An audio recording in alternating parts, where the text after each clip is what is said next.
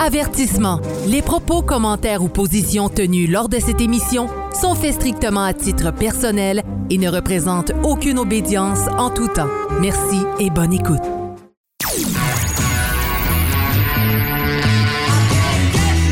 Vous êtes sur Radio Delta, la radio qui rayonne entre les oreilles.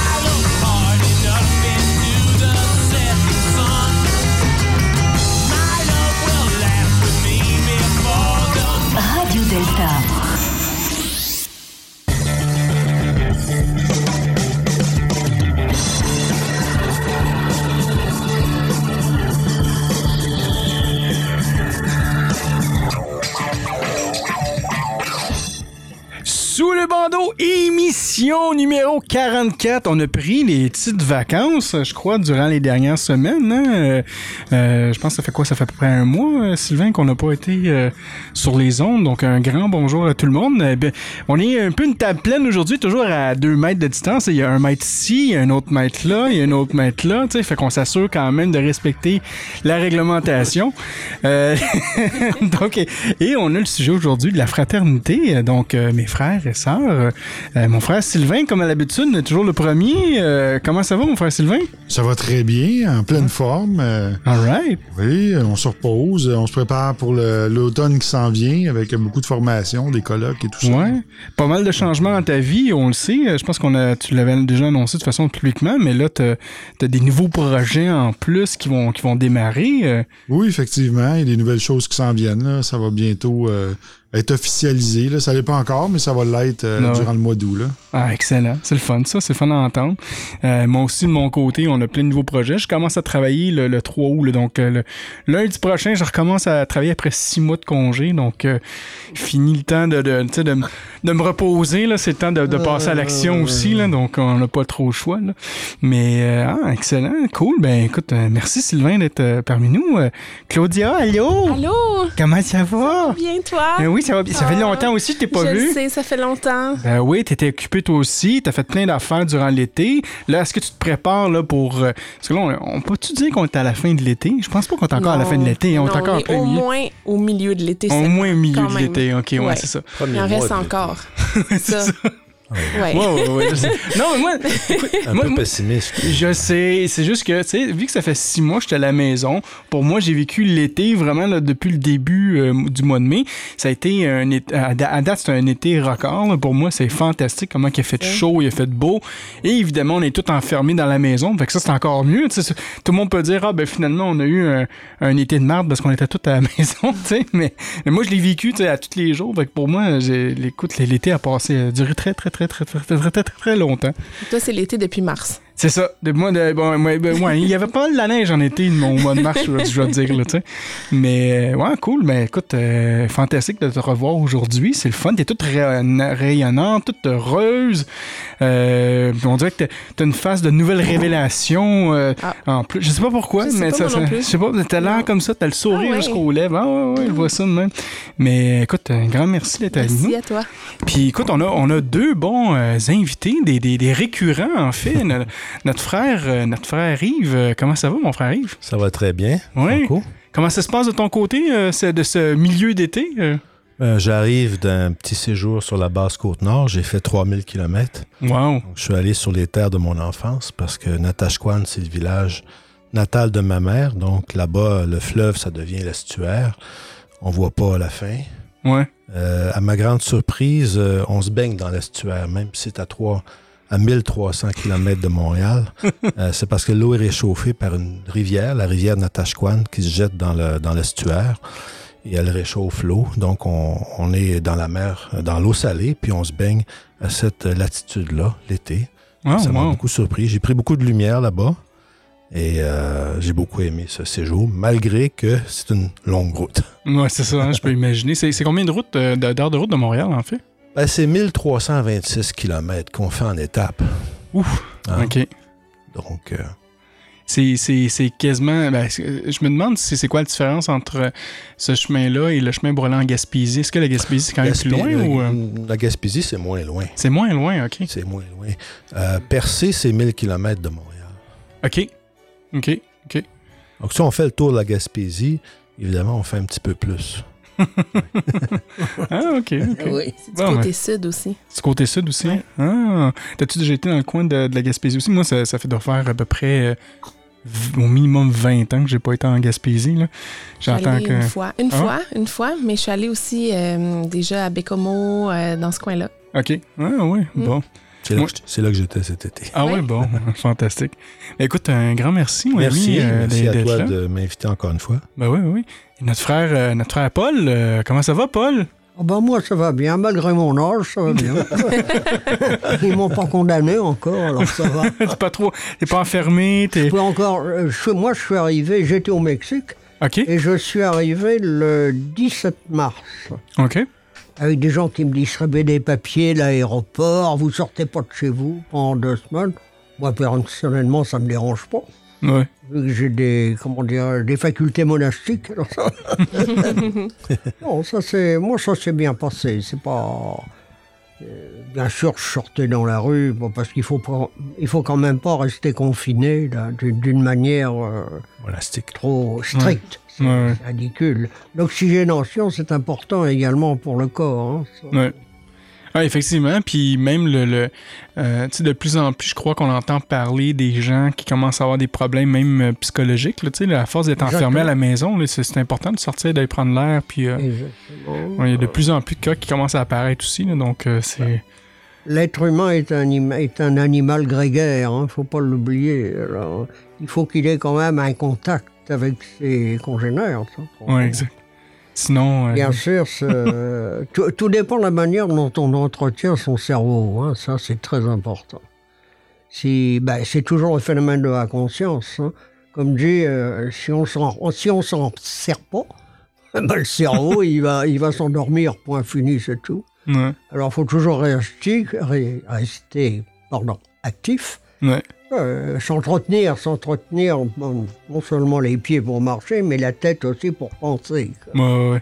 Parce que pour marcher, une moelle épinière, ça suffit, on n'a pas besoin de cerveau. Ben, excellent. Donc, euh, je suis content que, que tu sois en forme, tu sois capable de sortir aussi. Puis Ah de, oui, de- oui, oui, bon, quand même. des fois, enfin, je vais pas raconter mes petits bobos, des fois on en a tous.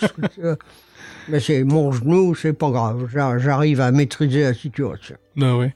Puis, puis de votre côté, du côté du Grand Orient du Québec, comment ça se passe avec le, le- le COVID-19? Est-ce que vous avez quand même euh, continué à résumer vos travaux du meilleur du nôtre? Euh, On a eu au printemps des tenues, euh, des ateliers en fait, sur Zoom.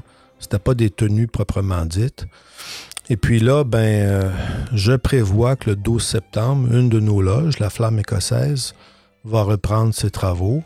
Quant à nos deux autres loges, les Amis réunis et, et la Nouvelle Alliance, ben là, les Vénérables Maîtres vont euh, sans doute prendre une décision euh, très prochainement. Puis euh, on va voir. J'ose espérer qu'on sera en mesure de reprendre nos travaux. Pour l'instant, légalement, on peut le faire. Donc, Ouais. j'anticipe que ce soit le cas. Ouais, puis je me souviens, puis c'est quoi la réglementation? Je pense que maintenant, ils ont augmenté ça, je pense, de 50 à 250 personnes qu'on peut avoir à l'intérieur d'une entreprise, là, au privé, là, pas pas dans un endroit euh, public-privé, mais dans, dans- dans une entreprise en tant que telle, je pense augmenter jusqu'à Alors, 250. maintenant, là. la distanciation sociale, ce qui va nous, imposer quand même si on Ouais. certaines contraintes. au- Oui, oui, c'est ça. au C'est qu'on niveau peut pas avoir une loge de au 250. niveau- ça fonctionnera pas au nécessairement. niveau de nos rituels, c'est sûr qu'il y aura peut-être euh, besoin d'adaptation, on va dire. Ouais, ouais, ouais, je comprends. Surtout aussi, je pense que la distanciation, je pense que- est-ce qu'il l'aurait réduit, je crois, de 2 mètres à 1,5 mètres, je me souviens bien, là, où il y a... Oui, ça a été réduit à 1,5 mètres, euh, évidemment. Ouais, c'est ça. Donc au moins, il y a des améliorations, là, mais Ouais, je- c'est c'est- ça. c'est de voir si euh, euh, tu sais, la fameuse deuxième vague, tu sais, on en parle souvent, si ça va vraiment euh, arriver. Puis si ça arrive, est-ce qu'on va resserrer les taux aussi? là, tu sais? C'est c'est- c'est ça de voir aussi. L'Organisation mondiale de la santé a émis un communiqué, je pense, ce matin, Hmm. annonçant que ça va durer assez longtemps, Ah oui. cette euh, pandémie. Donc, euh, si leurs prévisions pessimistes s'avèrent vraies, on en a peut-être encore pour six mois. Au minimum six mois. Donc, ça, revient à un, aspect intéressant. tu sais. Peut-être ça va aller peut-être un peu plus par-dessus le, le, euh, sujet d'aujourd'hui qui était la fraternité. Mais quoi que ça va quand même relié là-dedans, tu sais, parce que euh, qu'est-ce qu'on peut faire avec cette fraternité-là durant le COVID-19? tu sais, Mais Euh, justement, tu parlais de changement de rituel, tout ça. On en a parlé peut-être pendant quelques émissions dans le passé que la maçonnerie devrait évoluer. Mais selon vous, est-ce que vous croyez vraiment que cette situation-là avec le COVID-19, c'est une solution, c'est une, euh, une opportunité justement pour essayer certaines évolutions? Ben, évolution, euh, je ne sais pas si euh, passer à, à des ateliers virtuels, c'est une évolution. Ça peut être euh, nécessaire, puis une expérience intéressante aussi sur le plan de la connexion mondiale. Hein. Ouais. Euh, euh, la Loge internationale du Grand Orient de France, a organisé une tenue solsticiale où il y avait 126 participants de, de- de quatre continents. Alors, c'était très intéressant. Maintenant, si jamais on, on devait faire face à une obligation de, de confinement ou de réduction de, de participants, ce qui pourrait être intéressant, c'est de retrouver l'ambiance des premières loges qui étaient petites, Hmm. souvent qui ont évolué euh, dans une sorte de clandestinité, ce qui ne veut pas dire dans l'illégalité, là. Mais euh, moi, je serais partisan de, de renouer avec le, le, le- le concept des, des petites loges. hein. Mm. Euh, si on, de- on dit bien que 3, 5, 7, la rente juste est parfaite, donc euh, Ouais. on pourrait très bien faire des tenues à, à- à 10 ou à 12 et puis respecter les contraintes légales tout en étant physiquement présent en loge. Ouais, ouais. tu sais. Si on avait l'impossibilité d'être 25 ou 30 ou 50, comme c'est souvent le cas dans nos loges à Montréal, Ouais. ben, on pourrait très bien travailler à- à 10 ou moins. Et puis, euh, dans cette ambiance-là, d'alambic, là, euh, petit groupe, de retrouver la chaleur, la communication, puis aussi la fraternité Mm. de ces premières loges qui étaient souvent... Nous, quand on a créé les Amis réunis, tu te rappelles, Paul, on était 11 Mm. quand on a commencé. Ah ouais. Et puis, euh, on se rappelle aussi de l'ambiance chaleureuse que nous Bien avions à ce moment-là. Je crois qu'on pourrait retrouver ça si on devait obligatoirement passer par là. C'est intéressant parce que euh, moi, je me rappelle euh, dans, dans une des nombreuses entrevues que j'ai eues pour d'autres employeurs, euh, un des. euh, à chaque fois que, que eux me posaient la question est-ce que vous avez des questions pour moi? La, la- la question qui me revenait tout le temps, c'était comment votre entreprise s'adapte présentement dans, dans le milieu avec vos bureaux et tout ça? Puis une des entreprises disait que eux avaient des leur plan original, c'était d'avoir un studio avec 850 employés. Puis maintenant, qu'est-ce qui se passe avec la COVID? Mais ils ont trouvé un moyen que euh, de réduire les effectifs à des studios de 30 personnes, tu sais, puis que le restant travaillait de l'extérieur. tu sais. Voilà. Puis ça me fait penser un peu à ça aussi, de réduire, soit de, de- de- peut-être de, de- de réduire le nombre de membres par loge pour faire des plus petites loges, tu sais. Euh, je sais pas, euh, vous autres, vous en pensez quoi de ça, Claudia? Je te regarde comme ça. Toi, t'en penses quoi de ça? Regarde comme ça? Ben oui, je te regarde comme ça. Euh, Mais je pense que, tu sais, c'est- c'est. hum, À un certain moment, la loge, dans sa, dans sa création, va nécessairement, éventuellement, se diviser parce que ça, ça devient, tu sais, quand on regarde les grandes obédiences, euh, nécessairement, à un moment donné, il va y avoir des. des, des L'essaimage. ouais, de l'essaimage qui va se faire, justement. Donc, je pense que c'est un, c'est un processus qui est quand même naturel, puis que peut-être, effectivement, que par adaptation, peut-être que l'essaimage pourra se faire plus vite qu'elle se fait en, ré- en temps normal. Ouais, ouais, ouais. Donc, euh, mais, mais je pense que c'est quand même important quand même de garder une certaine structure, d'avoir au moins les offices et tout ça de, de rempli. Donc, euh, Ah ouais. donc euh, un essaimage, mais tout dépendamment à, Ouais. quel, à, quel, à quel point À essaimage. quel point, tu sais, ça. Oui, puis là, ben, le rituel d'initiation, évidemment, il suppose quand même un certain nombre de participants. On va avoir de quoi réfléchir. C'est ça, c'est un, un beau challenge, là, ce- ce- cette chose-là. Surtout, ben, ouais. Puis ça va peut-être aussi euh, inciter peut-être plus de triangles à se créer aussi. là. Il y a, peut-être ça aussi là, dans, dans- dans le futur, c'est que ça peut être un, ça peut être un bienfait. Là. Ouais. Toi, Sylvain, t'en penses quoi euh, de ça? T'as l'air tout sage depuis tantôt. Là. Ben, moi, je me concentre à surveiller le chien qui fait du bruit depuis tantôt. Là. Ben non, Mais- ben non, incorrect. On l'entend pas avec le système. là. Il n'y a pas de problème. Mais, euh, mais oui, effectivement, je pense qu'on va devoir peut-être réduire le nombre de membres par loge, euh, puis peut-être éventuellement aussi créer des triangles un petit peu partout. Mm. Euh, ça va amener ça, évi- évidemment. et surtout, si on doit retourner en période de confinement, là, euh, on va devoir retourner aux loges virtuelles pour un certain temps. Ouais. Alors, euh, c'est sûr que ça, le bon côté des loges virtuelles, c'est que ça nous a permis d'entrer en contact avec des frères et sœurs un peu partout à travers le monde Ouais. lors d'une tenue, euh, chose qu'on n'aurait pas pu faire habituellement. Mais par contre, on n'a pas le, le plaisir d'être en loge, puis de vivre l'égrégore, l'énergie sur place, puis c'est- c'est différent. C'est vrai, puis puis tu sais, dans, dans, dans, dans cet exemple-là, euh, moi je me rappelle au mois de mars, euh, on- à Saint-Jean- à Saint-Jean-Baptiste, on avait initié, je crois, six ou sept personnes. Et ces gens-là, tout de suite après, ont eu euh, le, le- le COVID, donc euh, ils ont participé à trois tenues, tu sais, virtuelles. ils n'ont pas réussi, ils n'avaient pas réussi à avoir euh, une tenue en, réel, puis certains ont eu la chance, je crois qu'il y a eu euh, une initiation là, dernièrement, donc euh, euh, parce que le gouvernement nous permettait de, se rassembler. Donc, on pu vivre c'était quoi une ouverture, une fermeture de loge, puis comprendre la symbolique dans la loge. Mais c'est sûr que, tu sais, euh, je suis vraiment en train de brainstormer, tu sais, mais euh, est-ce que c'est viable vraiment un modèle où que éventuellement, puis je parle vraiment dans un dans le pire, pire, pire des cas, là, disons là, que c'est pas six mois, mais disons c'est un an, c'est deux ans, tu sais. Mais on peut-tu s'imaginer une situation où qu'on va initier des gens en loge, puis après ça, on va les emmener sur le virtuel, tu sais? Non. Si tu vraiment de la maçonnerie, je pense pas que c'est de la Non, non, maçonnerie, là. Je crois que le, le- on va retourner euh, rapidement au, au- au rituel en loge. Là. Ouais. Faut, faut, faut retourner là. euh, on peut pas passer à côté de ça. Donc, si je vous entends bien, ça, là, peut-être la, solution, peut-être plus à court terme, ça serait de réduire les, loges, en tout cas le, le nombre de personnes dans les loges. Je pense que j'avais entendu parler, peut-être c'était toi aussi, que, ou, euh, ou peut-être c'est un concept qui est pris des entreprises, tu sais, mais de- en fait, je, vais- je, je, je vais l'apporter plus de cette manière-là, mais moi, je me rappelle aussi dans certaines entreprises qui disaient, ben certaines journées de la semaine, c'est tel, c'est, c'est, c'est ça. tel employé qui va y aller, puis l'autre journée de la ça. semaine, ça C'est moi qui t'ai parlé de ça. Ouais, c'est ça. Oui, c'est un, un concept de rotation Mhm. pour permettre à, à tous les membres de la loge de venir alternativement. Mhm. Donc, euh, en gardant quelques postes là, permanents, comme Ouais. le vénérable maître, le secrétaire, pour assurer une continuité, bien sûr, Ouais. une direction. Mais sinon, c'est le concept de rotation des membres. Mais si on est rendu au concept de rotation des membres, c'est pas mieux de, re- de revenir peut-être, comme tu- on disait précédemment, de, de réduire le nombre de membres de la loge pour qu'ils soient tout le temps là? Aussi. Enfin, Ouais. tout ça, c'est des options que nous Des avons options. pour euh, maintenir la présence en loge, ouais. Dans le respect de- des contraintes légales. Mais c'est, c'est- je trouve ça fascinant. Je trouve ça fascinant comment ça se passe présentement. Euh, comment qu'on. que, Tu sais, euh, tu sais, tantôt, on parlait des évolutions. Même dans les rituels aussi, on n'a pas le choix de changer certaines choses. Euh, il y a- je, me, je me rappelle de certains rituels, on a, on a- on a vraiment gardé. Tu sais, la, la chaîne d'union, c'est quelque chose qui est super important. Tu sais. Ouais. Mais je veux dire, euh, c'est pas.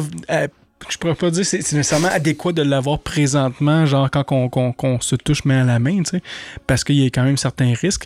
Je sais que certains frères et sœurs, dans certains endroits, que pour eux, ça leur dérange pas, puis tout le monde sont, sont, sont, sont conscients de ça, puis c'est à eux de prendre leurs décisions, mais il y a quand même une adaptation qu'il va falloir Ouais. faire. Ben là, c'est le concept de bulle qu'on a dans certains milieux, comme à l'école. Ouais. Alors, dans une bulle de 7, 8, 9, ben, j'imagine que la proximité peut être acceptée, mais Ouais. si on est 30 ou 40, là, il y a un risque qu'on n'est peut-être pas prêts tous à assumer. Ouais, c'est ça. Puis surtout le fait, alors, alors, fait donc si on continue ça encore un peu plus loin aussi, euh, ça veut dire qu'on va continuer à vouloir inviter euh, tous les frères et sœurs, là, toutes les obédiences, il va falloir réduire ça aussi au, au minimum? En effet, ça, ça va être euh, un aspect problématique parce que nos loges sont hospitalières. Nous, on, la Grande Loge Annie du Canada puis le Grand Orient du Québec, on se visite très souvent. Puis Ouais. Ça, ça veut dire que c'est compromis un peu si on doit réduire le nombre de participants.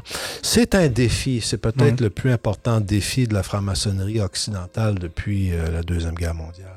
Il est différent, mais il est quand même, je dirais, de la même ampleur. Là pour qu'on se remette en question, qu'on se réinvente, qu'on qu'on assume notre mission, notre mandat spirituel et initiatique dans les conditions qui nous sont données par euh, par le destin. Heureusement, ce qui nous distingue de la Deuxième Guerre, de la Deuxième Guerre mondiale, c'est qu'à cette époque-là, les maçons étaient arrêtés euh, par les nazis et euh, condamnés. Hein?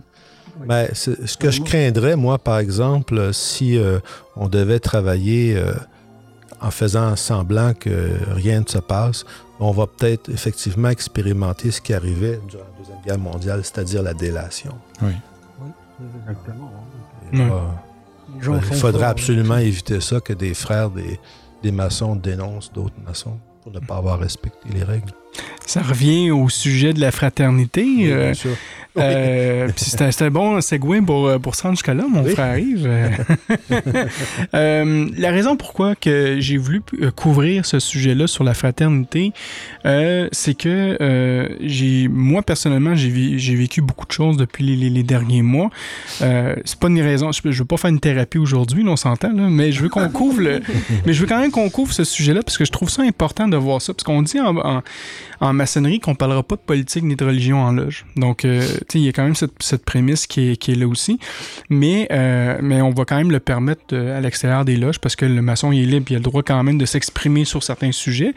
Et euh, je crois que présentement, la situation du COVID fait en sorte que c'est quand même assez... disons, les tensions sont fortes, que je pourrais dire. Moi, moi j'ai quand même une opinion assez... euh, pas euh, assez direct sur certaines situations sur le COVID. Euh, moi, personnellement, je veux dire, le virus, pour moi, il, est- réel. Là, on s'en- on s'entend. C'est un vrai virus qui, a quand même des dommages et tout ça. Mais peut-être la manière qu'on fait la gestion de, ce- de cette crise-là n'est pas, optimale puis pourrait certainement être mieux améliorée. Donc, moi, j'ai quand même certaines opinions là-dessus et je vais les publier sur Internet et je vais donner mon opinion haut et fort. Euh, et je reçois de la merde et je reçois des messages de haine de gens. Et, et ça revient à, à un sujet que je me suis rendu compte dans mon expérience là-dedans. Puis j'ai- j'aimerais ça vous entendre là-dessus. Mais euh, puis ça revient avec des. on parle de certains sujets québécois, là, donc pour nos amis français, euh, vous avez peut-être pas lu ça dans les nouvelles, mais on voit certaines personnalités publiques présentement se faire lapider littéralement sur la place publique, euh, comme un peu dans un bûcher. tu sais, on s'en souvient dans, le temps, dans un bûcher, on, on faisait pendre les gens, puis les gens étaient les juges sans qu'il y ait un système de justice qui vient avec ça. Et dans certaines situations, bon, ben moi, je voyais ça, les articles de journaux passer, les gens, euh, puis je peux dire, tu sais, c'est- néfaste pour une personne parce que la réputation, une- le moment que la, la- la réputation de la personne est entachée, ce soit vrai ou ce soit pas vrai, si, c'est- si c'est vrai, ben, la personne va répondre de ses actes. Mais si c'est pas vrai, ben, euh, je vais prendre certains exemples. Il y a des gens qui ont perdu des sponsors en dedans de 40 secondes. C'est instantané. Les compagnies ont Ouais, coupé ces liens-là, que ce soit vrai ou que c'est pas vrai. Puis on n'a pas laissé place au système de justice qu'on a établi pour régler ce genre de situation-là. Et, euh, et là, quand je reviens à ma situation à moi, quand je veux exprimer certains, certains sujets, eh je me rends compte que c'est ça, je reçois beaucoup de messages de haine, même euh, par des membres Patreon. J'ai- reçu des messages, de, je ne les nommerai pas, puis c'est pas le but là-dedans, tu sais, mais de, recevoir des messages d'haine d'eux disant que t'as pas d'affaire à dire ça ou blablabla. Puis je dis oui, je, je- suis libre, j'ai le droit, j'emporte des faits. Si t'es pas content, t'es pas obligé de lire ou de contribuer. tu sais. Comme moi, si t'as une opinion, je suis pas obligé de, de répondre puis essayer de t'humilier sur, euh, sur la place publique. Et ça revient à moi à dire qu'est-ce qu'est la fraternité. Et j'ai posé cette question-là aussi à, à- à nos membres, en fait, sur notre page Facebook, facebook.com baroblique sous le bandeau. Il y a plusieurs questions, en fait, que nos membres euh, de notre page veulent nous poser aujourd'hui. Donc, on pourra euh, contribuer avec ça. Mais j'aimerais ça vous entendre, vous. C'est- ça veut dire quoi la fraternité pour vous? Si je commence avec toi, Sylvain, qu'est-ce que ça veut dire la fraternité? Et mon frère, euh, je vais répondre à ta question, mais juste avant, Ouais. tu as dit quelque chose de très important. Tu as dit J'ai donné mon opinion haut et fort. Ouais, Alors, tu as eu une réponse à la hauteur de ton opinion. absolument, absolument, Euh, absolument. tu sais, euh, les réseaux sociaux aujourd'hui, ça a remplacé un peu le Colisée à l'époque des gladiateurs où ce que les gens pouvaient crier à tout acabit tout ce qu'ils pensaient. Et aujourd'hui, euh, il y a des gens qui se retrouvent derrière un clavier, qui n'ont pas la maturité euh, et n'ont pas la, la- la conscience de la portée de ce qu'ils vont écrire ou ce qu'ils vont dire puisque c'est public. Ouais. Et le- la façon de parler en public, c'est un art. Il y a des choses qu'on peut dire et des choses qu'on ne peut pas dire. Et ces gens-là sont ignorants, ils, ont- ils ne connaissent pas, le- le- comme je dis, la portée de ce qu'ils vont dire et sont dans leurs émotions et vont vomir tout simplement tout ce qu'ils ont à dire. Et ça, c'est très dangereux. Ouais. Donc, moi, je m'abstiens de toute forme d'opinion, et j'en ai des opinions, là, mais je les dis pas, sur la politique, la religion, Ouais. euh, certaines cultures, euh, sur le COVID. Je m'abstiens de faire tout commentaire à cet effet-là. Puisque non seulement je peux perdre des amis, je peux perdre des fans, il peut se produire toutes sortes de choses. Donc, je pense que la sagesse du maçon, c'est d'abord de, un, se contrôler derrière son clavier, autant dans ce qu'on écrit pour partager son opinion que dans ce qu'on écrit pour euh, frapper sur la tête des autres. Ouais. J'ai dit. Je, je- je comprends très bien, tu sais, mais ça revient aussi au processus qu'on fait là avec l'émission sous le bandeau, tu sais. Parce qu'autant les gens vont crier haut et fort que la maçonnerie a fait ci, a fait ça, nous on l'exprime en faisant des émissions, puis en émettant quand même nos opinions, puis dire non, nous on le voit ça de telle manière. Fait que pour moi, dans cette situation-là, la, la raison pourquoi je le faisais, c'est que je fais juste dire mes opinions. Je dis la même chose que je fais avec l'émission sous le bandeau. Tu sais, on a une émission présentement, on parle de maçonnerie. On, on, va pas dire que les autres côtés c'est mauvais ou quoi que ce soit. On fait juste dire, on fait juste exprimer qu'est-ce que nous on le ressent comme comme maçon. Tu sais, fait que c'était un peu comme ça. Moi je le voyais, mais je, je peux clairement voir que les autres le voient très clairement différemment de moi aussi. Là, tu sais, et ça me fait ça me fait aussi réfléchir là- là- là- là-dedans. Mais je trouve ça super intéressant. Oui, Claudia? Moi, je vois une nuance avec, avec ça parce que euh, c'est pas tant des opinions qu'on exprime ici qu'un partage d'expérience. Et puis, euh, tu sais, quand on a des opinions, on peut se polariser. C'est très facile, c'est la dualité, les opinions. Ouais. C'est ça, non, c'est le contraire. On tombe facilement dans ça, puis on tombe dans Ouais. le débat, puis dans qui va avoir raison, puis ça rentre dans une guerre d'ego. Ouais, Euh, de, de mon expérience avec Sous le bandeau, on partage plus notre expérience, tu sais. Ouais. C'est plus un partage de qu'est-ce qu'on a vécu, qu'est-ce qu'on a ressenti, comment nous, on vit les choses. Et puis pour moi, ça, ça fait une grosse différence. Euh, justement, hier, j'avais j'avais une discussion à ce sujet-là avec un frère. Ah oui? Et puis, euh, c'est c'est ça qu'on disait. On disait, tu sais, les, les, les opinions versus le partage d'expérience, c'est très différent. Puis je pense que c'est entre autres pour ça qu'en loge, c'est demandé qu'on parle pas ni de politique ni de religion, euh, mais plutôt qu'on partage. On partage qu'est-ce que la symbolique nous fait vivre. On partage qu'est-ce que les initiations nous ont fait vivre. Donc, tu sais, quand c'est ton vécu personnel, les gens peuvent pas émettre une opinion. C'est ton vécu, c'est ta vérité. Donc, pour moi, il y a une bonne nuance là-dedans. Ah. Puis ce serait quoi la définition pour toi de la... Parce que Sylvain, il a pas voulu répondre à cette question-là. Ah. Il a voulu de, euh, de a changer de sujet. en premier, fait que je pourrais le laisser Ouais. répondre quand même. Mais j'aimerais ça, t'as le micro, j'aimerais ça t'entendre quand même. Ouais, de c'est ça. Euh, pour moi, la fraternité, en fait, c'est quand on choisit de faire partie d'un groupe. Donc, Ouais. le groupe peut aller de une personne jusqu'à euh, toute l'humanité au complet. Et qu'on choisit de s'investir euh, dans ce, dans ce groupe-là en étant tolérant, en étant dans l'accueil de l'autre personne, en étant aussi dans le, le, le travail aussi du miroir initiatique et tout ça, d'être capable d'être, d'être honnête, de pas flatter l'autre personne, de pas dénigrer l'autre personne, mais d'essayer de, de faire une rencontre d'être à être, vraiment. Ouais. Pour moi, c'est ça. Cool, cool, merci. Sylvain, euh, t'as pas- t'as- en deuxièmement, euh, Ben, puisque j'ai travaillé avec le milieu policier, euh, sans être policier, là, bien évidemment, mais j'ai appris à contourner les questions un petit peu. Hein? il n'y a pas de problème, gars, je vais remettre la, la Mais- lumière sur toi pour... euh, Mais pour te dire ce que, ce que je- moi je crois de la, de la fraternité, c'est l'union de plusieurs personnes qui partagent les mêmes valeurs et poursuivent un but commun. Donc la fraternité, c'est ça. Il y a plusieurs types de fraternité qui existent. La fra- fraternité maçonnique, ce qui nous unit, c'est euh, la même chose. C'est les partages de mêmes valeurs, de, de vertus, euh, de noblesse. Euh, donc c'est la pratique de l'art royal, euh, se construire, devenir de meilleures personnes. Donc, c'est ça qui crée notre fraternité. Maintenant, dans notre fraternité, comment qu'on s'opère là-dedans, c'est à, travers des rites, à travers euh, euh, différents courants de pensée. Euh, euh, certaines loges sont euh, adogmatiques, d'autres loges sont plutôt euh, tournées vers Dieu, d'autres euh, grandes loges sont euh, euh, plus libérales. Ou, tu sais, euh, il y a un petit peu, un petit peu de tout là, dans la franc-maçonnerie, mais en gros, la fraternité, pour moi, ben, c'est pouvoir me réunir avec des frères et sœurs qui partagent les mêmes valeurs que moi et un même but commun. OK, J'ai dit. merci, merci. Frère euh, Paul, toi, la fraternité, euh, pour toi, euh, qu'est-ce que ça veut dire, au juste? Oh, la fraternité, ça c'est, c'est le grand mot en maçonnerie parce que nous sommes, nous sommes une société non pas secrète, je dirais une société discrète. Donc euh, la fraternité, c'est une communion de pensée également. Et il ne faut pas oublier une chose, il y a la notion d'aide. Dans nos serments, que je ne citerai pas bien sûr, mais que vous connaissez, euh, on doit aider un frère au maximum, mais lorsque tu lis le rituel, même au sacrifice de sa vie, j'en ai pas vu beaucoup, mais certainement que dans des circonstances exceptionnelles, par exemple comme la Deuxième Guerre mondiale, euh, il y a eu certainement ce genre de choses qui s'est passé.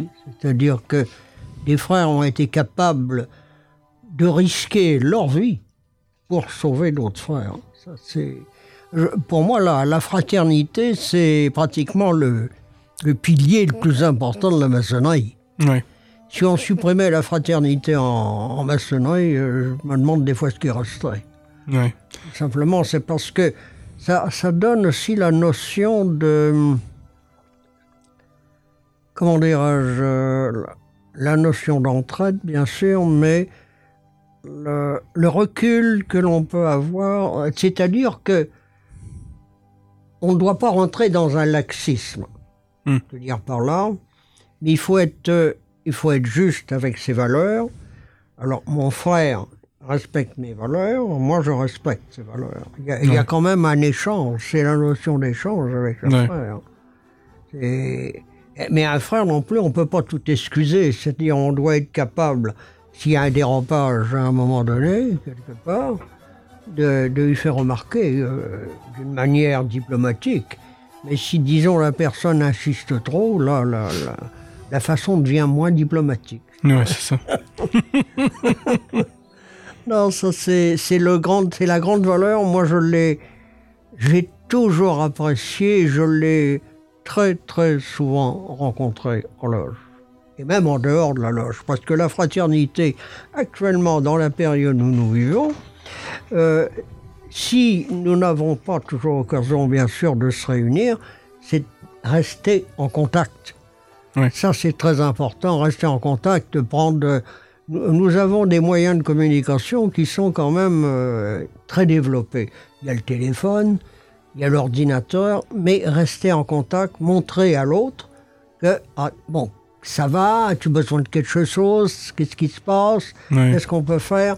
Ça, justement, c'est la manifestation de la fraternité dans ces circonstances particulières. Hmm. Et c'est celle qu'on doit entretenir euh, d'une manière constante, à mon avis. Franco, euh, tu connais la définition de la diplomatie? Oui, c'est l'art d'envoyer chez quelqu'un. euh, Non, c'est l'art d'envoyer quelqu'un chez le diable en lui donnant le goût de faire le voyage. Ouais, c'est ça. Très bonne définition. Très bonne définition. Euh, merci, merci, Paul. Euh, Yves, euh, toi, euh, la fraternité? Ah, c'est difficile de parler en quatrième. Euh, disons, euh, si on revient à, à l'origine, les premières sociétés initiatiques euh, dont s'inspire la franc-maçonnerie euh, avaient la, la fraternité au, au cœur de leur projet, pour ainsi dire, parce que c'était des, des petites sociétés qui évoluaient dans le monde antique, souvent autour d'un maître comme Pythagore ou comme Empédocle ou comme Épicure, et qui euh, vivaient euh, dans le partage. hein. Ils mettaient beaucoup de choses en commun, notamment euh, tous les soucis de la vie matérielle, euh, l'entraide dont parlait Paul, mais ça allait assez loin. Pas aussi loin que les sectes d'aujourd'hui qui, qui demandent de mettre euh, ta liberté, euh, ta Ouais. liberté de penser au, au service d'une collectivité ou d'un d'un maître qui va tordre ça dans le sens qu'il veut. Mais néanmoins, c'était des, des communautés d'esprit où la, la, la, la réflexion philosophique la démarche spirituelle, par exemple, chez Pythagore, c'est à la fois un, philosophe et un, c'est l'inventeur de la gamme musicale qui associe les planètes qui associe les notes de la gamme aux planètes. Et c'est aussi, euh, euh, c'est aussi donc euh, le, chef, pour ainsi dire, d'une communauté d'esprit qui gravite autour de lui. Donc, la, la démarche philosophique, la démarche spirituelle et la fraternité allaient ensemble dans Mm. les sociétés initiatiques du monde antique. Et si on prend le, le mot Delphes, hein, le lieu sacré en Grèce, dans le grec ancien, Adelphi, c'est les frères.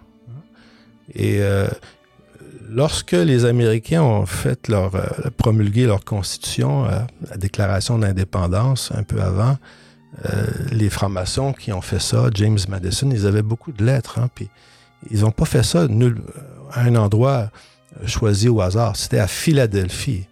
Philadelphie, ça veut dire en grec ancien l'amour fraternel, la recherche Ah, de la fraternité. hein.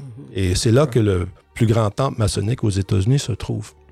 Alors, euh, qu'est-ce que c'est que cette recherche de fraternité, d'amour fraternel? Ben là, il faut plonger dans la mythologie ancienne qui euh, euh, élabore un schéma de l'origine du monde comme euh, nous étions tous dans le ventre de la terre-mère qui nous a en quelque sorte craché, puis on est sortis sur terre, Hmm. séparés les uns des autres.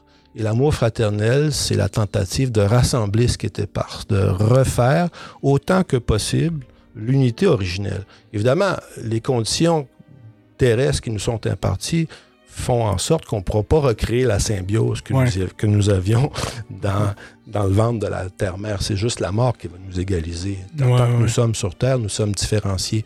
Mais une loge maçonnique et sa quête de fraternité, c'est d'essayer de faire en sorte que malgré les différences, il y ait cette euh, aspiration à l'unité. Et la loge devient cette espèce de laboratoire où on, on met en, en commun nos différences, toujours dans cette, euh, cette, euh, cet élan fraternel qui nous fait aspirer à retrouver l'unité qui était peut-être celle que nous avons expérimentée avant de naître, si on croit à ce genre de... Ah oui. Ah. C'est intéressant. Moi, bon, en tant que cinquième personne, euh, là, après tout ça, c'est tout de suite peur après Encore quatre, plus mais difficile. c'est ouais. encore plus difficile. moi, je pense que la seule chose que je rajouterais là-dedans, euh, je le vois un peu, euh, vous allez peut-être rire de moi un peu, là, mais tu sais, mais un peu comme un mariage, tu sais, euh, c'est comme pour le meilleur et pour le pire. On a une famille, tu sais, comme tantôt tu parlais de la famille, tu sais, on essaie de réunir. Ben, il y a des fois, il y a des membres de la famille, tu auras peut-être moins d'affinité avec eux, mais il faut quand même t'apprennes à travailler avec cette personne-là du meilleur d'une autre, puis de, de, de lui porter support aussi, tu sais. Mhm. Fait que pour moi, c'est un, c'est un signe de fraternité aussi, en plus de tout ce que vous avez dit. là. donc, je peux pas vraiment ra- répéter les mêmes choses. Le but, c'est pas de répéter, là, tu sais. Mais je- peut-être je rajouterais ce- cet, cet aspect-là, tu sais. Euh, pour moi, je le vois vraiment comme dans, dans le sens d'une famille que on a des frères qu'on aime, il y en a que dans des cousins qu'on aime pas trop trop, des fois qu'on voudrait leur donner une claque en arrière de la tête, mais c'est pas grave. on est là, on les supporte, puis euh, on va être là quand ils vont tomber, on va être là quand on va les relever, avec, quand ils vont se relever aussi. Euh, puis pour moi, c'est ça aussi le sens de la fraternité. Tantôt, euh, oui, que t'as t'allais ajouter de quoi? Ah ben vas-y, vas-y, vas-y. Ben, je voulais revenir sur euh, les premiers euh, points que tu as abordés, là, dont j'ai pas parlé moi. Tu sais, je, je voulais définir la fraternité, ce que tu m'as invité à faire, mais tu parlais, euh, puis Sylvain t'a relancé aussi sur le sujet de- du débat actuel, tu sais, Ouais. puis des, des- des li- des contraintes ou des limites que ça, que ça semble poser pour la fraternité. tu sais Ouais. tu as parlé des messages de haine que tu as reçus. tu sais. Moi, je pense, ben, je me rappelle qu'il y a en 2012, quand il y a eu la- le printemps érable, Ouais. j'étais dans une autre loge, euh, c'est avant la création des Amis réunis, là.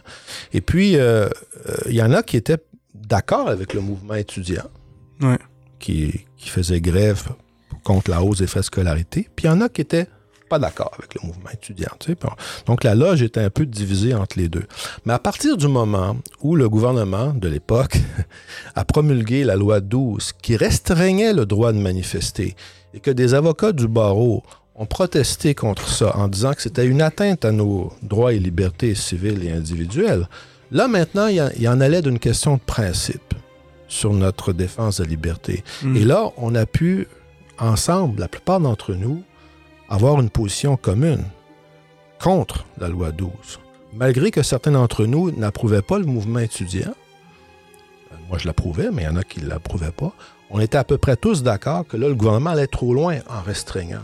Mm. Alors, je pense que dans le débat actuel, il va falloir aussi que nos loges, nos obédiences, euh, j'ai- j'ai participé à une, à une conférence maçonnique euh, avant-hier sur le sujet, euh, comprennent que s'il en va de principes fondamentaux que nous prétendons défendre, la liberté, et que nous constatons qu'il y a de plus en plus d'atteintes à cette liberté au nom d'un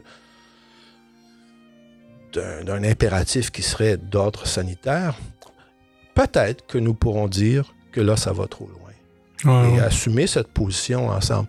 Le problème, peut-être, je dis pas non, je dis pas un problème, mais le, le risque que tu encours, toi, c'est que tu le fais en ton nom propre. Mais Ouais. si on arrive en tant que loge et en tant qu'obédience à définir une position commune qui s'appuie sur une défense de nos libertés, là, on sera peut-être mieux protégé contre euh, les risques de, de, friction interne dont tu parlais. tu sais. C'est vraiment intéressant. Intéressant, intéressant. Euh, J'aimerais ça ra- aller rapidement avec les questions euh, de l'auditoire. Euh, on a euh, quand même quelques questions euh, de, nos, de nos fans sur notre page. On a euh, Yann qui dit euh, Quelle est la limite factuelle de la fraternité? Je vous lance ça comme question.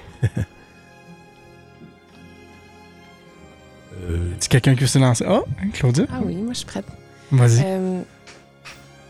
Je pense que c'est euh, très variable puis que c'est très individuel aussi comme question. Mm. Parce que chaque, chaque personne a sa propre quand même vision jusqu'à un certain point de la fraternité, a, une- a ses propres limites et capacités de, de, de respecter son serment jusqu'à un certain point. Tu sais, tout le monde tend à le respecter, mais jusqu'à un certain point, ben, ça dépend de ton cheminement personnel, de tes peurs, de ton état de conscience, euh, euh, des fois du miroir que tu vois en l'autre personne qui te fait réagir puis vouloir reculer. Donc, je pense que c'est la, la limite factuelle est très variable en, fon- en, en fonction de, de la personne, mais que justement, ça, c'est une aspiration vers une fraternité qui s'étend à tous les frères et sœurs de la franc-maçonnerie universelle et à l'humanité. Excellent. Oui, oui, oui. euh, mon très vénérable, euh, tu peux. euh, Bon. Euh, en ce qui concerne justement cette limite par rapport à la fraternité, euh, nous avons des, des règlements très précis également là-dessus. C'est-à-dire que si un frère se révèle être un assassin ou un escroc de première grandeur, euh, déjà au départ, il est suspendu. Et on attend le jugement. S'il est déclaré coupable, il est rayé. Fini, terminé et radiation. Donc, euh, à ce niveau-là, c'est quand même relativement simple. C'est-à-dire les escrocs, les, les voleurs, enfin, les assassins, tout ce que vous voulez, euh, notoires, qui se révèlent, Ouais. si c'est la vérité, automatiquement, la fraternité, il n'y en a plus. On va pas essayer d'aller le sortir de prison, un truc comme ça. Ouais. Non, c'est comme ça que ça marche. Puis les premiers qui ont été radiés, en fait, dans l'histoire de la maçonnerie, c'est les trois mauvais compagnons qui ont fait un assassinat Ben, à Iram. ça, ouais. Faut s'en souvenir aussi, c'est les premiers, Ouais. ça. Donc, euh, vas-y. euh, Ben, pour enchaîner sur ce que vient de dire Paul, euh, dans le rituel, il y a le rappel des principes hein, que Ouais. nous avons au Grand Orient du Québec, mais qui, qui nous vient du Grand Orient de France. Elle a pour principe la, la tolérance, le respect de soi-même et des autres, la liberté absolue de, confiance, de conscience. Ouais. Alors évidemment, le respect des autres et de soi-même, ça implique aussi que dans la fraternité, on ne peut pas se lancer des, des pots de fleurs par la tête. Ouais. Et que c'est pourquoi nous avons aussi... euh, alors, on voit bien qu'il y a des euh, limites à la fraternité parce que nous avons des chambres de justice maçonnique. Ouais. Il n'y a pas juste Oui, la justice exactement. profane dont parlait Paul, il y a aussi la justice maçonnique. Et là, être fraternel dans de telles circonstances, ben, c'est euh, de donner à l'autre euh, le droit à la parole, euh, de ne pas faire de procès d'intention euh, expéditif, d'avoir une justice qui soit le plus impartiale possible, donc éviter d'être ju- d'être juge et parti. Et moi, j'ai vu dans les loges à Montréal, on fera pas de... on n'entrera pas dans les détails, Ça mais que, effectivement, la, la, la fra- la fraternité maçonnique est entachée du fait que souvent les, les comptes se règlent par ceux qui tiennent le maillet et qui sont juges et partis. Ouais. Et je crois que là, la fraternité en prend vraiment un coup parce que c'est très difficile de réparer les pots après ça, de passer la truelle. Mais quand il y a une justice impartiale, une sanction peut être lavée. Même une radiation peut être l'objet d'une révision. Oui. Oui. C'est pour ça que c'est très important de préserver la fraternité, la- l'espoir de, de, de, de- de- de guérir les plaies qui ont été causées par des conflits, donc de retrouver la fraternité. C'est très important d'avoir une justice maçonnique impartiale. Sylvain, euh, il voulait en parler justement de cette justice-là maçonnique. Comment tu pourrais le voir, toi aussi, avec la fraternité? Bien, pour le simple profane, la justice maçonnique euh, est là pour, euh, d'une part, encadrer les règlements et constitutions d'une grande loge. Dans chaque loge, il y a un comité de justice. Puis ensuite, si on demande appel de cela, mais ça s'en va dans le jury fraternel qui est, qui est encadré par la grande loge. Évidemment, ces tribunaux-là ne devraient pas ressembler aux tribunaux civils qu'on retrouve dans la société profane, puisque les tribunaux civils vont reposer plus sur euh, euh, le fait de vouloir compenser un préjudice ou euh, punir un coupable, puis trouver une victime. Alors que dans, la justice maçonnique, si on va en vertu des règlements et constitutions, ben, ça va être un non-respect d'un règlement, puis il peut y avoir une sanction. Mais plus loin que ça aussi, si un frère a un conflit avec un autre frère, s'adresse à son vénérable, euh, ben à ce moment-là, le vénérable peut demander au comité de justice de mettre un genre de médiateur pour trouver un terrain d'entente où ce que tout cela va se régler en harmonie, où ce qu'on peut mettre de côté les égaux, euh, puis à travers le miroir initiatique, se pardonner et en venir à un processus de paix. Puisque lorsqu'on a quelque chose envers un frère ou une sœur dans une loge, c'est considéré comme un métaux. Et puisqu'on entre dans un temple et qu'on se doit se départir de nos métaux, et là, Claudia me regarde parce que c'est elle qui m'avait parlé de ça, euh, eh bien... On, on le sait, Sylvain, que tu voles les concepts des autres. Oh, là, non, ça, c'est ça. On, on, on, a plein d'émissions là-dessus, mais bon.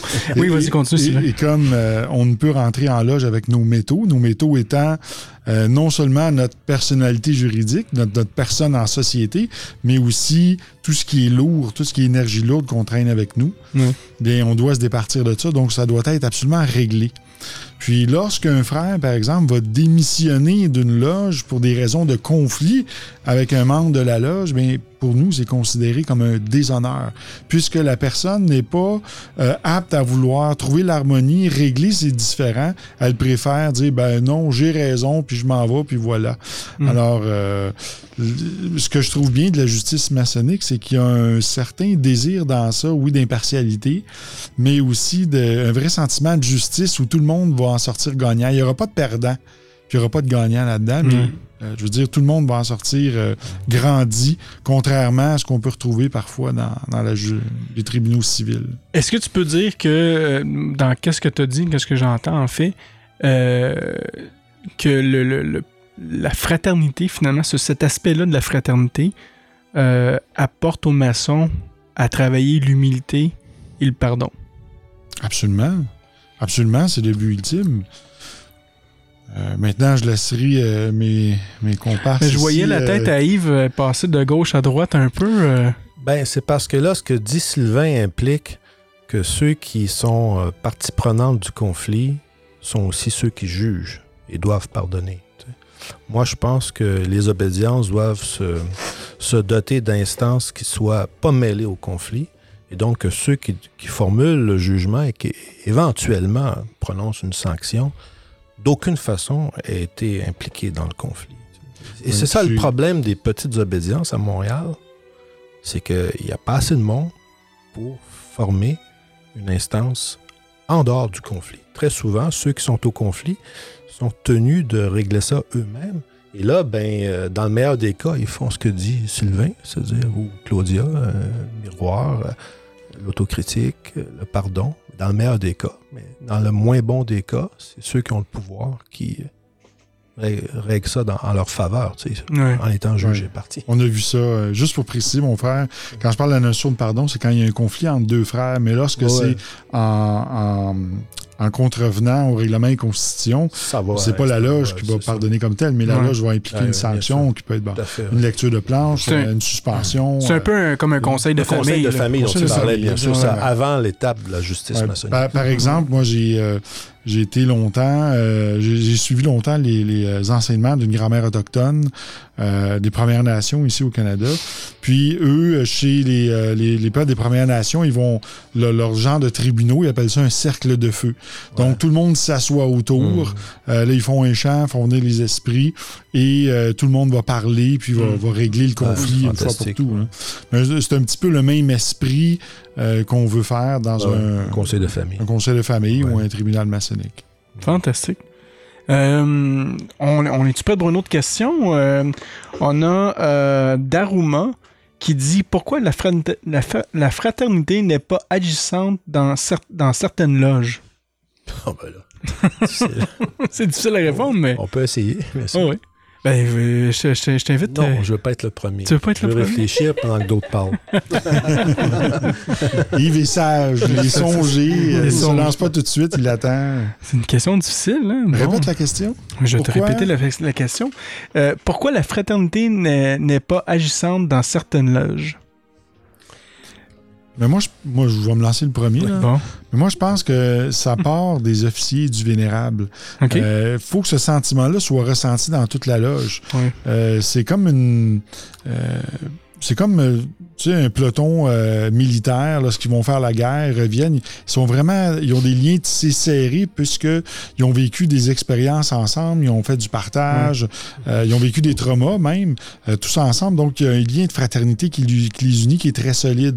Et souvent, les officiers, dans le cas de, de- de l'armée, par exemple, vont souvent euh, frapper sur les, les- les membres du peloton euh, de façon euh, euh, avec des psychodrames et tout ça pour les amener justement à s'unir puis à, à garder des liens serrés. Ce qu'on fait pas en maçonnerie, on frappe pas sur nos, euh, nos membres, heureusement. Euh, mais je crois que ça, tu sais, le reflet de ce qui est en haut est comme en bas. Donc, si dans les officiers, puis dans, dans, dans, dans les gens présents en haut de la loge, il n'y a pas ce sentiment-là de, lien serré, mais ça ne se transmettra pas au, au bas de la loge. Là, on a une personne finalement qui veut répondre en deuxième. Il a eu le temps de réfléchir. Mon frère arrive. Ben, C'est-à-dire que je suis d'accord avec ce que vient de dire Sylvain. Et donc, le, on essaie d'être complémentaire, donc Ouais. de dire autre chose. Euh, une loge doit respirer. Hein? Donc, y on inspire puis on expire. Ça, ça implique que la loge ne doit pas être repliée sur elle-même. Hmm. Elle doit euh, s'extérioriser un peu. De quelle manière, ça, c'est toujours à définir selon euh, les loges. J'ai l'impression que des fois, pour répondre à la question plus directement, là, pourquoi dans certaines loges la fraternité n'est pas agissante, il y a aussi le fait que dans certaines loges, on est trop replié sur soi. Hmm. Et là, l'énergie, est- ne trouvant pas de voie d'extériorisation, notamment avec le monde profane, ben, ça peut, pas toujours, ça peut donner lieu à des règlements de compte. Comme un panier de crabes, en quelque sorte, Ouais, ouais. là, qui tourne toujours autour d'eux-mêmes. Alors, c'est important d'avoir des brèches. Le, le rituel le dit bien. La lumière qui éclaire le temple doit rayonner sur tout l'univers. Il faut une forme d'extériorisation. Et cette respiration-là vers l'extérieur, à mon avis, euh, évite que euh, on, soit trop fixé sur... euh, euh, on, soit- toujours en train de se regarder le nombril puis celui de notre frère ou sœur d'à côté. Bon, on va essayer de la mousse ou pas dans le nombril aussi, là, mais Absolument, quand c'est une sœur, souvent, c'est pas le nombril qui regarde. là. Moi, euh, pour continuer là-dessus, justement, puis contribuer, euh, je vais parler un peu de mon expérience, moi, que j'ai eue durant mes trois dernières années comme vénérable maître. La, la, la première année, pour moi, c'était j'a- j'apprenais, je regardais qu'est-ce qui avait été fait dans le passé et tout ça. Puis le premier sentiment que j'avais eu, moi, c'est que dans ma loge, dans Zénith, je ressentais pas. Je sentais une fraternité qui était là, d'un certain sens, parce que dans l'histoire de Zénith, ben, on sait que la majorité des, des, des, membres, pas la majorité, mais une bonne partie des membres, quand même, ont été, quand on a eu le- le, l'écroulement du temple se sont propagés dans d'autres loges pour repartir ces, ces loges-là. Fait que pour moi, c'était un sens de fraternité parce que le groupe était assez fort pour dire on va se séparer pour remonter les autres loges pour que ça revienne fort. Mais à ce moment-là, Zénith était un peu euh, dépourvu. Il avait perdu peut-être 90% des éléments qui étaient là auparavant. Il restait moi qui étais là, j'avais d'autres frères et sœurs peut-être qui restaient un peu là, mais par après, c'était des nouvelles personnes qui étaient là durant ces trois dernières années-là. Et moi, je me suis dit, comme Véné, comment je peux apporter cette fraternité-là dans la loge, un peu pour répondre à cette question-là. Et moi, l'inspiration que j'ai eue, que j'ai vraiment, euh, puis j'en reparlerai tout le temps, puis je vais resaluer encore une fois les frères de, Radio Delta, parce que pour moi, c'est là que je l'ai vécu, la, fraternité. C'est le moment que, durant ma deuxième année comme vénérable maître, je me suis rendu à la Grande Loge de France. On a passé, euh, Sylvain, euh, je pense, notre, un, même un moment de notre vie, on a passé des, deux belles loges en pleine journée. Dans une journée, on a vécu deux loges. On a vécu c'est quoi la fraternité, le. Tu sais, quand on dit le brotherhood, là, comme une équipe de hockey, là, tu sais, là, avec les boys, là, puis qu'on était en bas, on buvait, on parlait. On J'ai allait- jamais bu autant de cognac que ce jour-là dans ma vie. mais mais c'est drôle de parler de ça, mais je veux dire, pour moi, la, la, la, la- fraternité, ça, ça, commence, ça va commencer par le vénérable maître qui va l'envoyer sur, euh, sur les officiers, puis que les officiers vont continuer, puis vont envoyer ça aussi sur les, les membres, puis après ça, ça revient des membres vers les officiers, vers le vénérable maître. Ça fait quand même un, un cercle. Mais moi, mon, aspect que j'avais vu, c'était ça, c'était de dire on est là ensemble, tu sais. On n'est pas juste en loge, on est aussi à l'extérieur de la loge ensemble. Et pour moi, le plus bel aspect de fraternité, je m'en rappellerai tout le temps, là.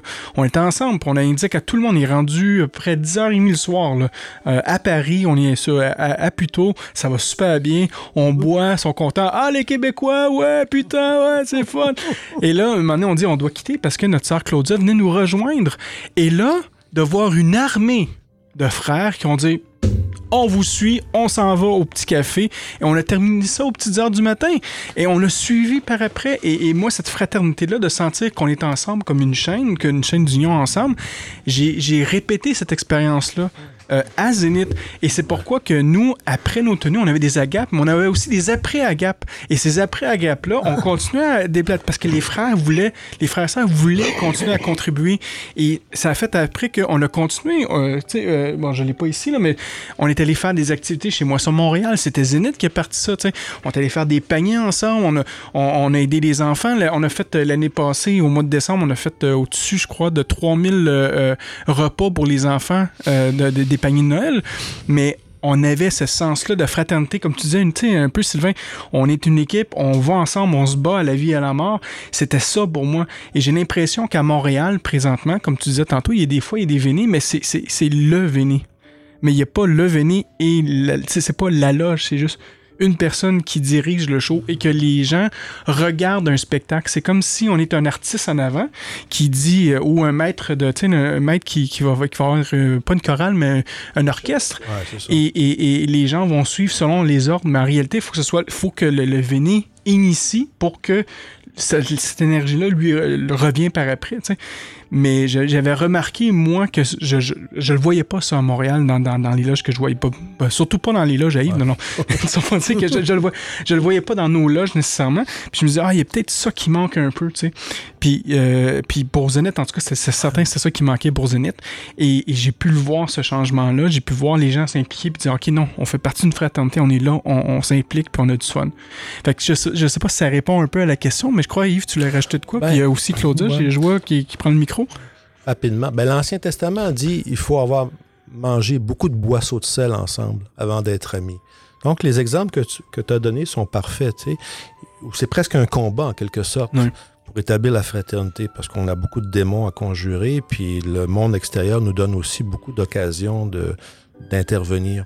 Et je pense effectivement que la loge ne doit pas être juste l'occasion pour le vénérable maître de s'illustrer en faisant des bons mots, tout ça, mais que il doit y avoir un bras, le corps, là, des, membres de la loge qui, euh, galvanisés peut-être par un vénérable maître ou un autre officier, euh, ont des projets pour la loge, à l'intérieur de la loge comme à l'extérieur de la loge.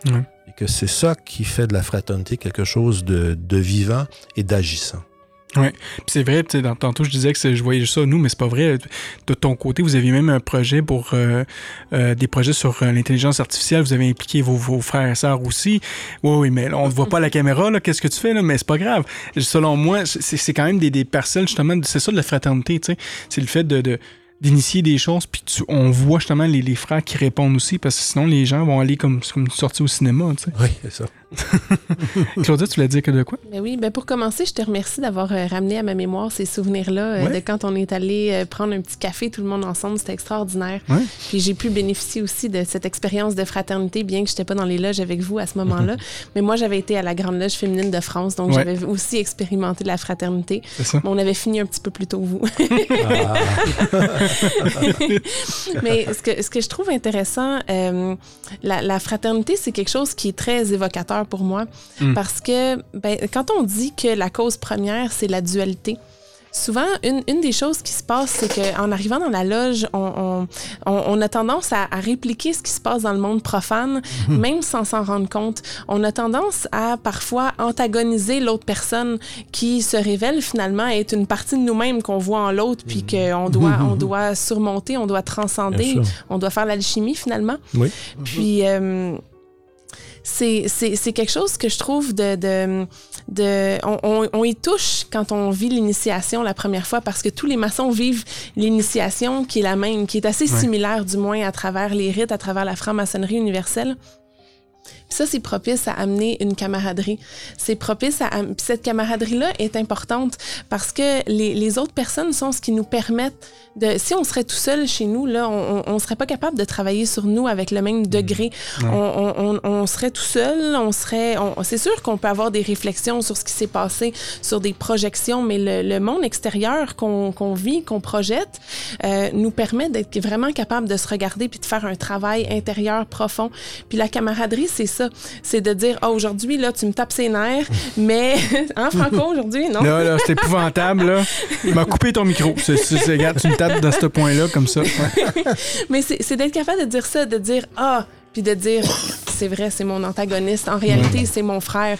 En réalité, il est là pour m'aider à avancer. Puis que quand on, on- on- on se rend compte qu'on est dans ces situations-là, ben d'être capable de- de- de- d'avoir la camaraderie, de rire, de de- d'être positif, de s'entraider, de peut-être euh, quand quelqu'un nous fait un commentaire, au lieu de le prendre au premier degré tout de suite, de prendre le, le pas de recul, puis de dire hey, c'est mon frère, c'est c'est pas c'est quelqu'un avec qui j'ai choisi de faire le chemin. C'est mon compagnon de route.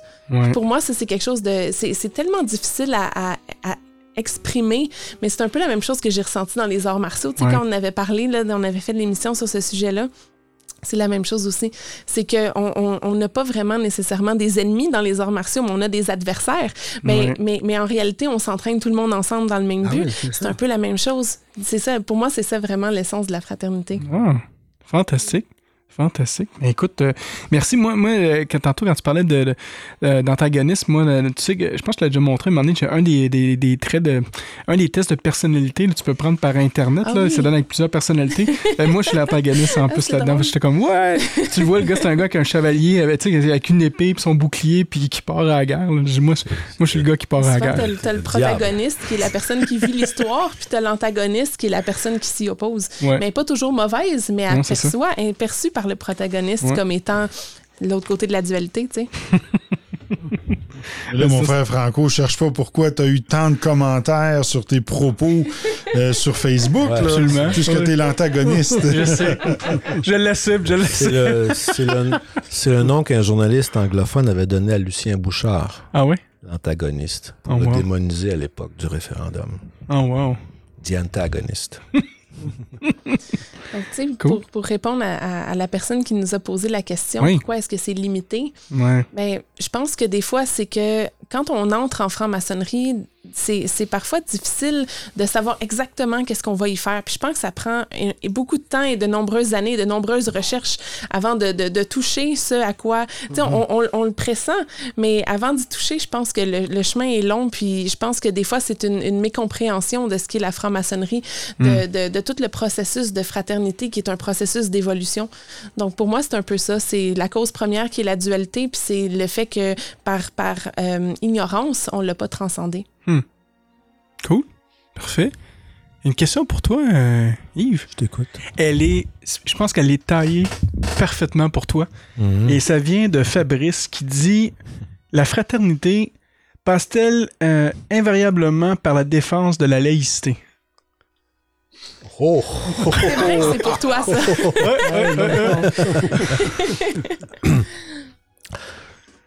Euh, je pense que oui. Ouais.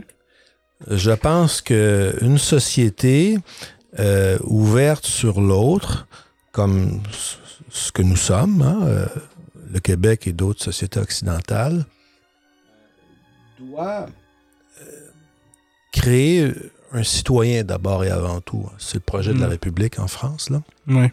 avec sa grandeur et ses ratés. Et puis, dans l'espace public, il faut être un citoyen, d'abord et avant tout, et se reconnaître une allégeance euh, morale à l'égard, pas juste légale, mais morale à l'égard de cette citoyenneté de, la République qui en est le, foyer. Et, je pense que c'est la laïcité qui permet ça. La laïcité, c'est juste la neutralité de l'espace public où les citoyens vont se, se, rencontrer et se reconnaître en tant que citoyens. À partir du moment où l'allégeance à Daesh l'emporte sur l'allégeance à, à l'État, qu'il soit la France ou le Québec, ben, on commence à avoir des problèmes. Alors moi, je pense que la laïcité, c'est ce qui nous permet de nous reconnaître comme citoyens et comme frères. Hmm.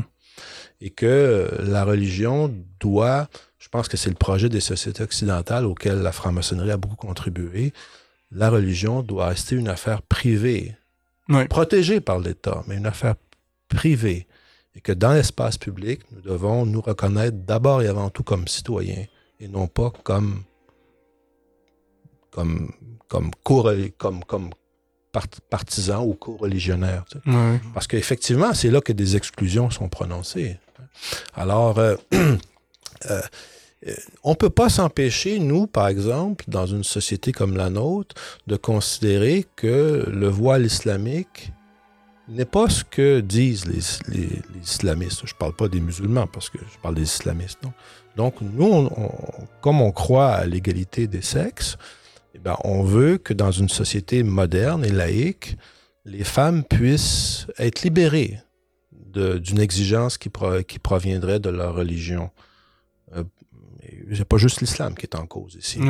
Et, donc, la laïcité protège aussi cette, euh, cette, cette, fraternité qui, qui, qui, qui, nécessairement passe par l'égalité. Si on a une religion qui, euh, quelle qu'elle soit, qui par certains de ses us et coutumes, euh, euh, contrevient à l'égalité telle que nous, parce que, encore une fois, nous avons le droit et la légitimité de définir ce que nous pensons être l'égalité entre les sexes.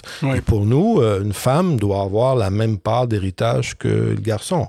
On ne va pas accepter qu'elle ait un quart de, la part du garçon. Et pour nous, une femme doit conserver son clitoris. On ne va pas accepter qu'on lui enlève le clitoris pour garantir qu'elle puisse se marier qu'elle soit une femme digne. Alors, euh, on a le droit de définir pour nous que l'égalité passe par euh, l'intégrité euh, corporelle, par la stricte égalité au niveau de l'héritage, par un accès absolument libre à, à l'éducation supérieure et à la santé. Que, voilà. Alors, la laïcité, c'est aussi protéger ça. Hmm. Hein? Alors, euh, un exemple pour terminer. Euh, là, je m'avance beaucoup avec de tels exemples, mais... Fais attention, parce que ça se peut qu'il y a certains regroupements sur Facebook qui vont reprendre nos segments là, pour dire, d'autres choses. On verra bien. Euh, j'ai une amie qui est infirmière dans un... dans un comment on appelle ça, là? CHSLD? Pas un CHSLD, un CLSC, mais ça a changé de nom. Ça a changé de nom, c'est plus. C'est 3S. Un, groupe. Euh, c'est 3S un. Non, non, non, un GMF, un groupe de médecine familiale. Bon, tu sais. Alors, c'est une, euh, c'est une musulmane euh, d'Algérie, tu sais, mais elle est blonde, puis elle parle parfait, elle parle un français comme si elle venait de France. Alors, elle reçoit elle reçoit un couple, c'est un couple d'Algériens. Euh, la femme est un peu mal à l'aise parce qu'elle a une douleur au sein. Et, il n'y a, pas de, a pas de femme comme médecin traitant ce jour-là au GMF. Et là, l'homme, pensant que l'infirmière ne comprend pas l'arabe, dit à sa femme qu'il va la répudier s'il y a un homme qui la touche. Donc, il refuse absolument que oh, ça se passe à Montréal le printemps ah passé. Il refuse absolument que sa femme soit vu par un, médecin traitant homme. Alors là, l'infirmière qui comprend l'arabe fait un clin d'œil fraternel à la femme. On leur dit qu'elle a tout compris. Ils s'en vont. Et la femme est revenue la semaine d'après seule. Puis là, elle a vu le médecin qui était disponible ce jour-là. Elle est venue sans son mari. Il a fallu cette compréhension de l'infirmière qui comprenait l'arabe pour aider la femme qui avait cette tumeur à voir assez rapidement un médecin parce que son mari. Ben, la laïcité, c'est empêcher effectivement cet obscurantisme qui, qui, fait que certains hommes ne veulent pas que leur femme soit touchée par un médecin et, au détriment de la santé et de la vie même de leur femme. Hmm. Moi, je pense que et la fraternité et l'égalité doivent passer par... Et je voudrais, je voudrais ajouter un dernier élément, puisque c'est un sujet très sérieux. L'OMS, puis la Banque mondiale ou Oxfam annoncent que à cause du réchauffement climatique, dans les prochaines années, il va- y avoir des vagues de réfugiés climatiques qui vont déferler sur le monde occidental. Ce qu'on a vu là, avec les, les migrants syriens, là, Mhm. c'est beaucoup déjà. Il y a des camps en Turquie, il y a des camps en. Grèce, ce sont des milliers. hein. Puis on voit aussi les noyades sur la Méditerranée. Mm. Ça, ça va être décuplé, et peut-être plus que ça dans les prochaines années. Tous ces gens-là vont frapper à nos portes. Comment on va pouvoir les accueillir, être hospitaliers, si euh, il n'y a pas la laïcité? Ben, il va y avoir euh, la montée de l'extrême droite, comme en ce moment dans beaucoup de pays européens, où l'extrême droite est la première force politique. Il y a des pays, y il y il y a en Finlande, un des pays les plus démocratiques au monde, il y a un parti qui s'appelle le Parti des vrais Finlandais, qui est ouvertement un parti anti-musulman. Ah. Alors, la laïcité, c'est ce qui nous protège de cette montée des extrêmes. Si on veut être en mesure d'accueillir puis d'honorer en tant que franc-maçon notre devoir d'hospitalité de tous ces migrants climatiques qui vont arriver, il faut empêcher que cet accueil-là suscite des tensions, une grogne, puis qu'on ait la montée de l'extrême droite. On ne pourra pas euh, faire la morale aux gens de l'extrême droite en leur disant que c'est pas bien, puis essayer des... Alors, il faut la laïcité pour nous protéger de cette tension qui pourrait surgir si on devait accueillir des millions de gens pour honorer notre devoir d'hospitalité. Moi, je pense que c'est seulement la laïcité qui va nous permettre de rester des humains dans la tourmente qui nous attend dans les prochaines années. Sinon, ça va être la montée vers les extrêmes Hmm. et la violence. C'est intéressant. J'avais pas vu la laïcité comme ça, moi, comme, euh, comme symbole de liberté, mais c'est. euh, int- C'est vraiment, c'est vraiment super intéressant. Écoute, euh, je suis pas mal sûr que notre, euh, notre auditeur Fabrice est très heureux de, de cette, Ben, de cette réponse-là. J'y ai répondu honnêtement au meilleur de mon argumentation. Euh, Voilà. Excellent, excellent. Écoutez, on est déjà rendu à l'heure. En fait, on a dépensé encore de, de quelques minutes. Là. Euh, donc, on va y aller rapidement avec le, le mot de la fin. Euh, ma sœur euh, Claudia, oui, je te regarde. Ah oui, on regarde moi? toujours euh, la- la- les dames d'abord. Donc, euh, ma sœur, vas-y donc ton mot de la fin. Ben, merci beaucoup pour m'avoir invité, puis merci à nos invités qui sont là aujourd'hui aussi. C'est toujours un plaisir d'échanger avec vous. Et puis, euh, j'ai trouvé ça, ça m'a enrichi beaucoup la discussion aujourd'hui. Puis, j'ai d'ailleurs, euh, Yves, euh, mon, mon frère, euh, je trouve ça très intéressant ce que tu viens de dire. Ça, va, ça me fait réfléchir beaucoup. Puis, c'est comme Franco, une... je l'avais pas vu comme ça. Puis, les, les, les points que tu as amenés, je trouve ça vraiment intéressant. Donc, ça va être matière à réflexion pour moi. Merci. Merci, mon frère Sylvain, ton mot de la fin? Mais il en est de même à Lorient. Euh, il en est de même pour moi euh, concernant la laïcité. J'avais pas vu ce point-là. C'est une très bonne réflexion. Puis euh, je suis bien content d'avoir entendu ça. Ça m'apporte plus loin dans, dans- dans le sujet d'autres réflexions. Ouais. Il a l'air de rien, Yves. Il est caché. Là, on ne le voit pas à la caméra, là, mais je vous dis. Ah, il est discret, il vous le dit, là, vous le voyez pas. euh, au groupe euh, complotiste là, au Québec qui croit que c'est lui qui dirige le Québec au complet, là, mais ne vous en faites pas si c'est pas c'est pas Yves. Mais euh, c'est un c'est très sage. euh, Qu'est-ce qui Mm. c'est très bien expliqué. euh, Qu'est-ce qu'il nous a euh, partagé aujourd'hui. Excellent. Mon frère Paul, euh, notre grand sage, euh, ton Oh, mot de la fin? le grand- le grand sage, j'oublie ça. Qu'est-ce que je veux dire? Non, euh, comme le faisait ressortir Yves, la laïcité est un, un élément majeur dans nos libertés. Ouais. faut pas oublier ça. Et d'ailleurs, lorsqu'il y a eu de la... Dieu sait que ça fait des remous à l'époque. En 1905, en France, la séparation de l'Église et de C'est ça. l'État, Ouais. ça fait pas mal de remous, mais on dit, bon, l'Église d'un côté, l'État de l'autre. Mais pas le mélange au niveau des pouvoirs. Autrement, on tombe dans une dictature ou on tombe dans une théocratie. Ouais. Et souvent, c'est blanc bonnet et bonnet blanc. hein. Alors, il faut toujours se méfier. Parce que euh, ce que je remarque, par exemple, sur Internet, c'est que des, des modes, ne serait-ce qu'alimentaires, deviennent des dogmes. Hmm. Et ça, c'est très clair et très net. Alors, je me méfie beaucoup des, des grands principes ou des grandes modes. Ouais, ouais. Et la laïcité, c'est c'est le garde-fou, en quelque sorte. Dire, bon, bah, vous êtes bien gentil, mais ça c'est possible, mais ça c'est pas possible. On peut pas toujours être laxiste ou euh, être toujours conciliant, c'est pas vrai. Ouais. La nature humaine n'est pas comme ça. Ouais. Alors, moi, tout, tout ce que je souhaite, c'est que, premièrement, nous prenions conscience de la fraternité, ce que c'est vraiment la fraternité, et deuxièmement, ben, qu'on respecte au moins la laïcité également. J'ai dit. Merci, mon frère, pour ton mot de la fin. Mon frère Yves, euh, Ben, tu as le micro? Il y a un point avec lequel je suis pas d'accord avec Paul, on le débattra une autre fois, c'est quand il, On part à la deuxième émission maintenant. Oui, j'ai proposé un sujet. C'est quand il parle de ces modes alimentaires qui peuvent devenir un dogme, et, et je crois comprendre qu'il évoque le véganisme, n'est-ce pas? Exact. Et moi, moi j'aimerais lancer l'idée, qu'on développera une prochaine fois, que la fraternité au 21e siècle doit s'élargir. hein. C'est comme l'égalité. Au début, c'était juste des hommes. Euh, Les femmes n'étaient pas... Alors, on a élargi l'égalité, mais la fraternité doit aussi s'élargir, ainsi que l'égalité.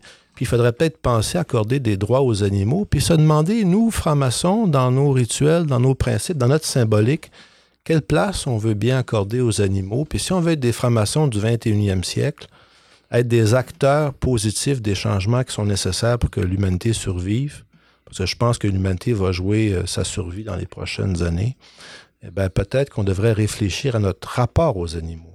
Et que ça pourrait être un, un sujet mystérieux pour une émission sur le bandeau, la franc-maçonnerie et l'animal. Hmm. C'est inté- c'est intéressant, ça. On devrait inviter un, membre des Premières Nations pour venir en parler. Oui, ça. aussi. Parce qu'ils ont une, une façon très particulière de, de respecter les animaux. euh, Bien sûr. Oui, ça, ça on pourrait inviter aussi Cocotte. On pourrait donner un micro. euh, après, elle veut parler depuis tantôt, en plus. c'est ça. Mais ça les empêche pas de les manger. Non, non. Merci, Non. Fogg, de m'avoir donné ta viande. Grâce à toi, je pourrais nourrir ma famille. Il y avait des rituels où on demandait pardon, mais il y avait un respect de l'animal aussi qui s'est Ouais. beaucoup perdu. Qui s'est beaucoup perdu à cause de l'industrialisation massive. Mais il y avait aussi, euh, c'est dans, dans, dans- dans la même voie aussi, mais euh, c'est autant avec les, les végétaux aussi. là. donc les arbres, tout ça, quand ils, ils devaient couper un arbre, ils devaient se, se leur demander pardon. Oui, il y et a tout des ça aussi. Ah c'est euh, ça. avec une offrande de tabac. Moi, il y avait un, un Amérindien qui m'avait expliqué ça provenait d'où le mot végétarien? C'était un mot euh, qui provient des Mohawks, qui voulait dire mauvais chasseur de la tribu. Il l'a répété pour une huitième fois, mesdames et messieurs, dans les émissions. Ouais, bon. C'est une Merci. farce, hein, c'est pas vrai. On le sait. Merci Sylvain, merci Yves. Euh, euh, moi, de mon côté, ben, c'est comme à l'habitude, je donne les remerciements à tous nos membres Patreon. Donc, si vous voulez contribuer à l'émission, c'est super simple. Vous allez sur patreon.com baroblique sous le bandeau. On a trois forfaits. On a un forfait à 3 un forfait à 5 et un forfait à 7 euh, Qu'est-ce que ça paye en fait? Ça paye les infrastructures, ça paye les micros que vous voyez présentement, ça paye le serveur web aussi. Euh, je dis quand même une, parcelle, là, parce que c'est sûr ça couvre pas tous les frais, mais c'est pas grave, on le fait par amour. Mais si on est capable de payer certaines choses, on est toujours très heureux là-dedans. Donc un grand merci euh, aux pierres brutes. Euh, en fait, il y a une seule pierre brute présentement, c'est le Fat Pack. Donc un grand merci. Euh, les auditeurs flamboyants, on a Cindy, Carl-Henri, Vincent, Thomas et, et Thomas. Et nos maîtres podcasters sont Eric, Raymond, euh, Cap Jazz, Dominique, Michel, Laurent, Cédric, Thibault, Ronan, Pierre D et Sean, qui est notre nouveau patron aujourd'hui. Euh, donc, euh, Sean, euh, qui, est, un grand fan aussi de, l'émission Sous le bandeau. Donc, un grand merci à tout le monde. Merci à tous ceux et celles qui nous ont suivis aujourd'hui en direct sur notre page Facebook, facebook.com baroblique sous le bandeau. On est diffusé un peu partout sur Radio Delta, Radio H2O.ca. on est aussi sur Balado Québec, RZO Web. Donc, un grand merci d'avoir été là parmi nous. On est officiellement rendu en, en trois ans de- de- d'émission à 55 000 téléchargements dans plus de 125 pays. Donc, c'est quand même assez incroyable. Merci. Donc, un, un grand merci à tout le monde. Puis, on se reparle une prochaine fois. Bye bye.